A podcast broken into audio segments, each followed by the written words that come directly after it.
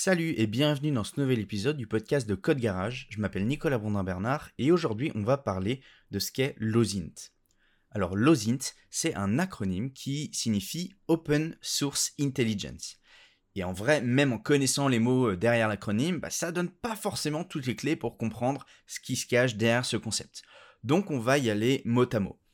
Ici, intelligence, ça fait pas référence à nos capacités intellectuelles, mais plutôt à la recherche et à l'investigation de renseignements. C'est euh, l'utilisation américaine du mot qui se retrouve euh, par exemple dans l'acronyme CIA, ça veut dire euh, Central Intelligence Agency. Donc c'est vraiment autour de l'investigation, des enquêtes et du renseignement. Et la partie open source, ça signifie que l'enquête, l'investigation ne se fera pas grâce à des données, documents ou informations confidentielles ou qui requièrent des autorisations spéciales, mais avec des données disponibles au grand public. Si on devait résumer en une phrase euh, on pourrait dire que c'est une pratique de renseignement et d'investigation basée sur des données disponibles en libre accès. Alors, il faut quand même faire un petit bémol, c'est que certaines de ces informations justement en, libre accès euh, sont en réalité des données qui devraient être confidentielles, mais dont la sécurité a été négligée. Alors à quoi est-ce que ça sert réellement? Donc de la recherche de renseignements, on peut en avoir besoin pour euh, tous les domaines, euh, avec des sujets très sensibles comme la criminalité, le terrorisme, la géopolitique, peu importe, ou alors jusqu'à des sujets de divertissement, jeux vidéo, musique, cinéma. Donc c'est une pratique professionnelle qui est très présente par exemple dans les forces de l'ordre, mais également dans la presse pour recueillir des sujets exclusifs avant tout le monde. Euh, par exemple, beaucoup d'annonces de nouveautés dans le jeu vidéo sont détectées avant leur sortie officielle, hein, avant leur annonce officielle des éditeurs de jeux vidéo, simplement parce que des journalistes et des gens qui pratiquent l'OSINT euh, vont fouiller dans les fichiers euh, du, jeu en question, euh, de la démo, euh, de la bêta, peu importe, pour arriver à en tirer des nouvelles informations qui n'ont pas encore été dévoilées. On peut prendre un autre exemple d'une problématique de renseignement, retrouver la véritable identité d'un harceleur sur les réseaux sociaux pour l'assigner en justice par exemple.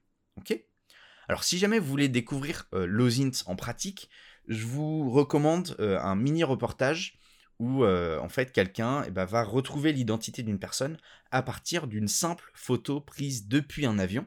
Je vous mets le lien vers la vidéo directement dans les notes du podcast. Alors certaines personnes font de l'OSINT leur métier, mais certaines personnes apportent simplement aussi de l'aide bénévolement ou le font plus pour s'amuser, pour découvrir des choses.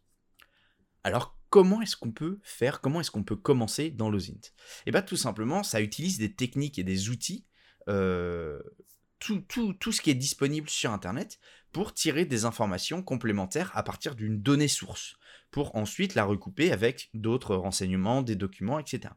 Donc on a quelques techniques de base, on va dire, des choses, euh, des grands principes, pour retrouver plus d'informations à partir d'une simple donnée.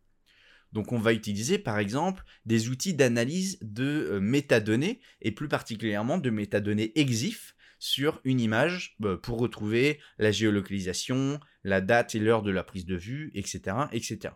Si jamais les données métadonnées EXIF ça vous parle pas trop, je vous mets dans les notes de l'épisode un article que j'y consacre euh, où je vais expliquer un petit peu euh, tout ce qu'on peut trouver dedans. On a aussi la recherche d'images inversée pour retrouver l'origine et le contexte d'une image. On a les recherches booléennes des moteurs de recherche pour filtrer les résultats. Euh, on appelle ça aussi euh, des Google Docs.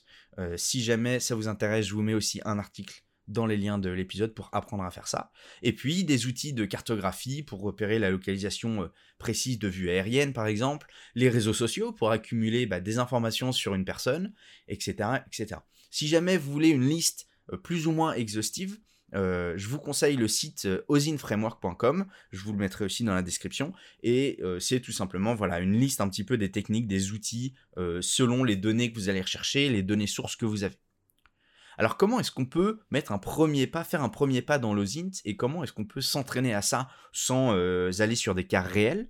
Eh bien si vous voulez tester vos capacités, et, aussi apprendre des techniques, il y a le site OSINT, mais avec un Z, O-Z-I-N-T, .eu Et c'est un site qui est vraiment génial. C'est une plateforme communautaire où les gens euh, créent des challenges fictifs, où ils mettent en ligne des ressources sur des réseaux sociaux, des comptes spécialement dédiés euh, aux challenges, etc. Et donc vous, vous allez avoir un petit brief quelques données de quelques données sources et vous allez avoir une liste de données à récupérer pour arriver à valider le challenge. Moi, je vous recommande vraiment d'aller faire un tour sur la plateforme. Il y a des challenges qui sont très très accessibles. Il y en a d'autres qui sont beaucoup plus compliqués. Et euh, je pense que ça, ça pourra vous occuper un petit moment et vous pourrez en apprendre vraiment beaucoup plus sur le sujet. Moi, j'espère que cet épisode il vous aura été utile et je vous donne rendez-vous la semaine prochaine pour un prochain épisode du podcast ou sinon directement sur code-garage.fr. Code Garage, c'est la plateforme de formation pour les devs qui veulent se former en continu. Vous payez un abonnement, 19,99€ par mois, et vous avez accès à tous les cours en illimité avec les exercices, les projets, etc. Et pour l'instant, on a des cours sur euh, Git et GitHub, sur euh, SQL et MySQL, euh, comment trouver un job en tant que dev, surtout pour son premier job où ça peut être compliqué, comment mettre en avant son profil ou comment devenir freelance, etc. etc. Donc je vous dis à la semaine prochaine ou à tout de suite sur code-garage.fr. Salut